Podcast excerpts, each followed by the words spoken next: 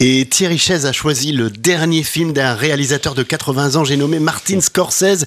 Il s'agit de Killers of the Flower Moon, Thierry. Quelle forme olympique, quelle forme olympique. Adaptation d'un roman qui nous conduit euh, dans l'Amérique du XXe siècle.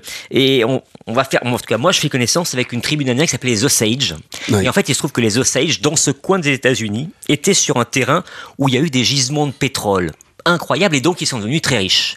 Et qu'est-ce qui se passe quand on devient très riche et qu'on est entouré par des blancs américains et qu'on est indien et qu'on est indien Eh bien, les blancs américains vont essayer de les déposséder, mais d'abord en essayant de se marier avec les filles Osage. Ah bon, on essaie de se mélanger à ces familles et l'argent du pétrole coule dans la bonne direction, il coule vers nous et ensuite en prenant le pouvoir. C'est ce que raconte ce film.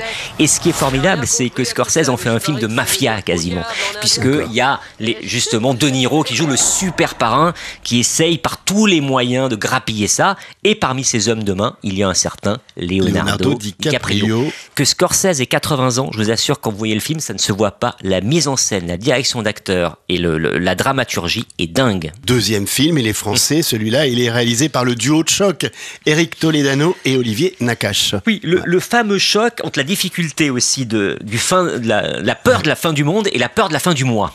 C'est-à-dire que ces héros sont deux types surendettés, euh, incarnés par Pio Marma et Jonathan Cohen, qui ne savent plus quoi faire et qui vont tomber sur un groupe de militants écolos et ils se disent ah mais c'est pas mal là parce que là on peut manger un peu gratos. Ce mélange-là fait par Nakache Toledano, on sait qu'ils adorent humer l'air du ton, faire des sujets de société mais en faire des comédies à l'italienne.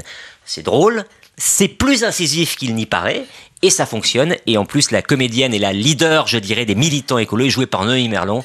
Noémie Merlan, Joatan Cohen, Pio Marmaille, c'est un trio d'enfer. Donc nous avons ce film drôle et sensible de Nakache et Toledano, une année difficile et un thriller au pays des Indiens, vous l'avez dit, avec euh, eh ben, notamment aussi euh, Leonardo DiCaprio égal à lui-même, c'est-à-dire pas loin du, du génie, Killers of the Flower Moon. Les deux films sont en salle cette semaine, à retrouver également dans le magazine Première et sur première.fr.